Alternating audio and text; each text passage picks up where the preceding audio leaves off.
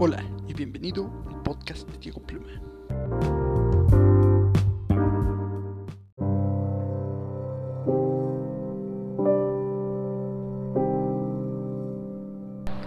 Hola y bienvenidos al podcast de Diego Pluma.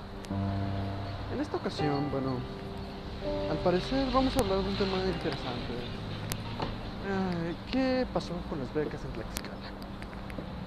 Es una de las cuestiones que ha impactado, indignado e incluso un poco, no sé, maltratado a los alumnos por una interesante razón. Es de decir que aunque no es defendible, es algo estúpida. También me he dado cuenta que puede que aunque 1600 pesos no hagan maravillas, a ciertas personas no les importan. Y esto me ha dado a pensar que eh, la sociedad está tan dividida que, que bueno, el decir perdiste tu beca o perdiste esto, perdiste aquello, está justificado con un es que tu clase no la necesita o tu forma de vida es tan original, tan tan de alta clase, por así decirlo, que pues no es necesario para ti. Sin embargo, también está el otro lado. Y te has de preguntar, ¿y qué carajo pasó con las becas? Bueno, pues al parecer eh, el centro de Tlaxcala y algunos otros municipios que según la CONAPO tienen mejor calidad de vida, ah, en el programa de becas 2018 Benito Juárez, que protagonizó nuestro hermoso presidente Andrés Manuel Obrador, dice que se va a cubrir al 100% de las escuelas de todos los estados. Y hemos de decir que, bueno, el estado de Tlaxcala ya cumplió con el 93% y el otro 7% se encuentra precisamente en el centro. eh, y bueno, con estudios recientes de la CONAPO son los estados que menos, menos marginación tienen puesto que tienen un estatus de vida alto, como ya antes lo mencioné. Y esto permite que, pues que se le puede negar las becas, no, no vamos a darle rodeo. Una de las partes más afectadas por esto fue el estado de Tlaxcala, el municipio de Tolac, eh, parte de Tizatlán, Yauquemecan y otros de esos hermosos estados a que todos les vale madre, pero existen y que según la CONAPO pues no están marginados. Tomando en cuenta esto, me queda una duda.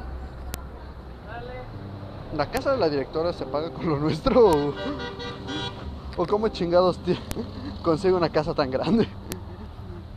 No, pero ya en serio.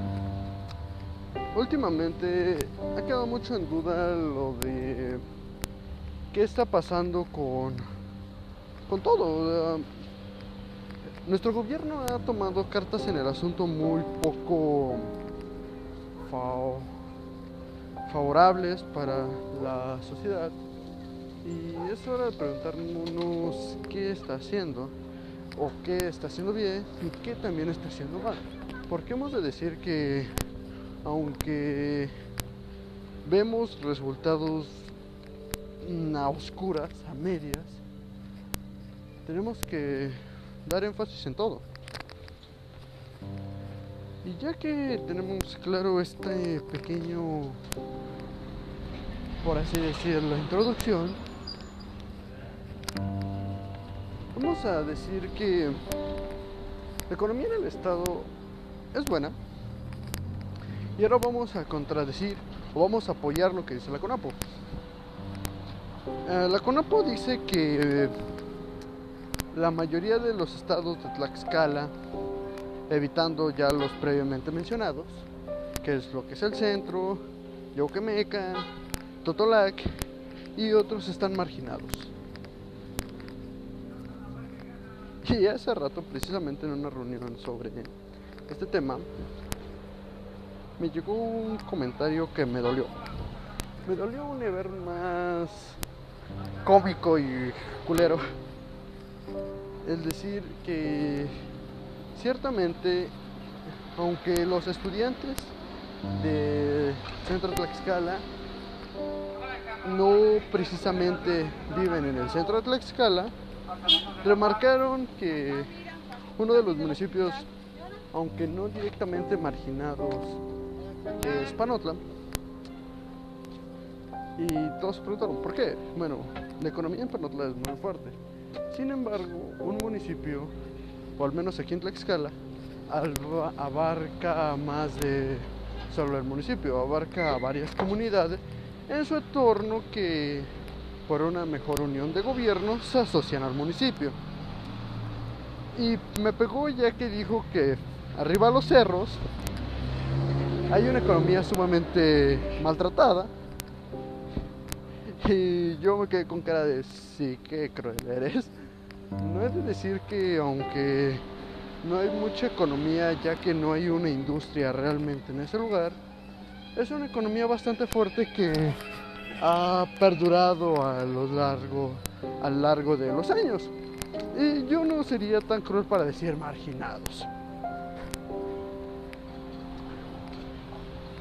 Otro punto que el día de hoy tratamos respecto a este hermoso, no sé, trato, trabajo, es que, uh, que los actuales gobiernos meten a meten una importancia mínima a lo que están haciendo ya que bueno a mi pensar el estar trabajando con erarios con impuestos y con todo anterior tiene un beneficio. Sigues esta metodología. Pero en el momento donde tú metes un nuevo plan de estudio un nuevo plan de trabajo es momento de organizar todo. Es una crítica directa a nuestro hermoso presidente calcita algodón, Andrés Manuel, puesto que, vale, Enrique Peña Nieto no metió un plan de trabajo exento, hermoso o algo parecido. Más bien metió una forma de pensamiento más odio a los ricos, les doy a los pobres. Un Robin Hood con poder, teóricamente, como si Robin Hood tuviera derrocado al rey de Camelot y ahora todas las riquezas. Pero en este momento Robin Hood se ve con algo crítico. Su hermoso reinado topa con pared en el momento donde ves, es muy distinto hacer una propaganda allá estar en el poder. Lo confirmó el mismísimo presidente en algunas entrevistas ha hecho que ya aceptó con CNN y algunos, algunos otros periódicos. Y sí, es cierto, no es fácil estar en el poder, no es fácil mentar madres y decir que todo lo vas a cambiar, pero a la hora de la hora pues se ve que estás siguiendo el mismo modelo porque no tienes otra opción. Estás más ahorcado que los muñecos en cualquier ópera del bueno, el malo y el feo, y entras en una dudosa situación. Bueno, al menos yo me imagino que estás en una dudosa situación en la cual te pones a pensar, ¿qué demonios? O sea, tengo varias opciones entre las cuales se encuentra respetar mis promesas, sacrificar mucho dinero, porque sí, actualmente no hay otra forma de medir la vida que no sea en dinero o monetariamente. O con es como te les digo. Pero volviendo al tema. Este, este momento en el que todos reflexionamos, todos metemos algo de pensamiento, y sobre todo por el internet, y también por esa razón está escuchando esto, el Internet ha abierto muchos, mucho énfasis a la actualidad, ya que gracias al Internet nos enteramos de muchas cosas, fraudes y quejas que, que ciertamente se deben de aclarar con el mismo presidente, pero nadie tiene el valor de decirlas, ¿no? Por ejemplo, el alargamiento de, de años con un gobernador que no voy a mencionar, por respeto sobre todo. Aunque he de decir que sí, el apoyo a los jóvenes mexicanos, tlaxcaltecas, poblanos incluso, aunque no sé qué demonios o por qué demonios existen los poblanos, es, es necesario, ¿no? Erradicar la pobreza es una de las cosas más necesarias en nuestra actualidad y he de decir, he de argumentar y he de agregar que pues se está ignorando. Ahorita nuestro presidente está diciendo que erradicar la pobreza es, es bueno. Y también una de sus declaraciones más polémicas es que no tiene o no va a elegir entre su gobierno y opinar en gobiernos exteriores o extranjeros. Una de las descripciones más gratas a su palabra es, acabo de apoyar a Evo Morales. Evo Morales está viviendo en México, es protegido político y la Cámara de Diputados, encabezada por Bartlett, y no, encabezada, bueno, la Cámara de Diputados, vamos a dejarlo así, y ha decidido apoyar a Evo Morales con una pequeña cantidad por diputados. Ah, bueno, fueron 500 pesos lo que se acordó darle a Evo Morales mensualmente y quien lo encabezó, ya recordé quién es, es Fernández Noroña, quien dijo que por qué no apoyar a Evo. El total de del caso es que, bueno, se juntan cerca de 150 mil pesos mensuales para Evo Morales, algo que incluso supera el sueldo presidencial. Y es algo irónico el hecho de que hagamos esto, ¿no? De que los diputados se pongan de acuerdo para apoyar a un ex dictador y, e ignoren los lugares en donde viven, que ignoren la cantidad de corrupción, que ignoren las, las, eh, las entidades y comunidades indígenas que sufren marginación, porque es una marginación de, veras, no lo que viven ciertos pueblitos que puedo decir que tienen una sustentabilidad muy amplia. No, una comunidad indígena que en verdad sufre marginación, que vayan al centro de Chiapas. Y sí, con la misma cantidad pueden, pueden ayudar bastante. ciertamente es trabajo del gobierno y no de un diputado que el cual apoya con su sueldo, pero puede hacerlo. O sea, si le nació de corazón ayudar a un dictador, yo digo que le pueden hacer de corazón ayudar a una comunidad de sus propios compatriotas. Y bueno, hasta aquí he de dejar este pequeño énfasis en lo que acaba de pasar, al menos lo que hoy yo viví, que es la, el incumplimiento general de lo que prometió el presidente a, las escuelas. Y me dirás, sí, ¿por qué chingaste quejas si es que no lo necesitas? No, no es por eso. O sea, yo acepto plenamente que aunque no es algo vital para mí, aunque no contaba con eso, puedo decir que no es precisamente el daño que le hace a los, a los alumnos, sino eh, el incumplimiento. La excusa que me que dijeron, que pusieron, es que trabajan con horarios anteriores, con impuestos anteriores o con bueno, con el anterior tipo de trabajo. Pero en el momento en el que Andrés Manuel López Obrador entra al gobierno, en el momento de que cambia a Mariano de la presidencia y entra aquí Marco Mena y en la presidencia del país Andrés Manuel López Obrador, yo digo que es momento de poner las cosas en claro.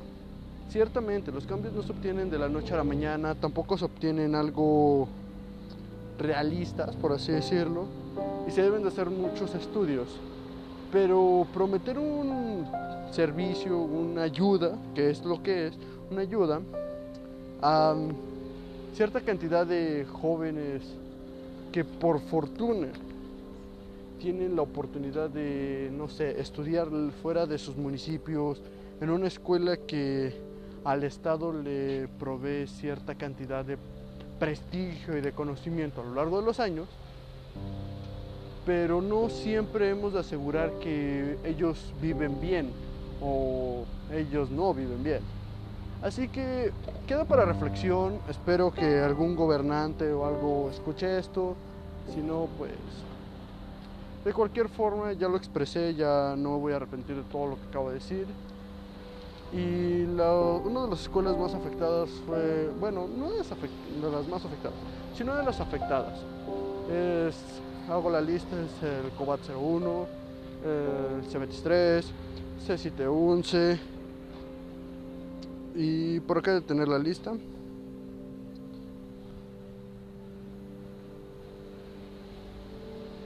Bueno, un montón más.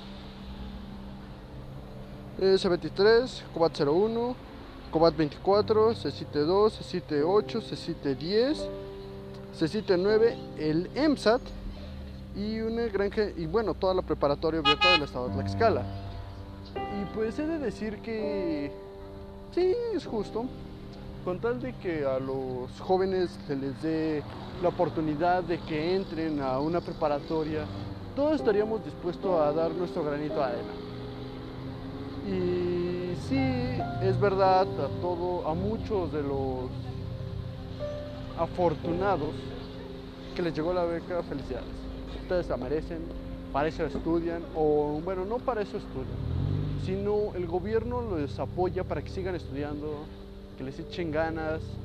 Y a todos aquellos a los que no les llega la beca, no, esto no significa que sean abandonados o que realmente no la necesitan. Simplemente fue una mala estrategia por parte del gobierno mexicano, por parte del gobierno tlaxcalteca de decir que indirectamente nos daña.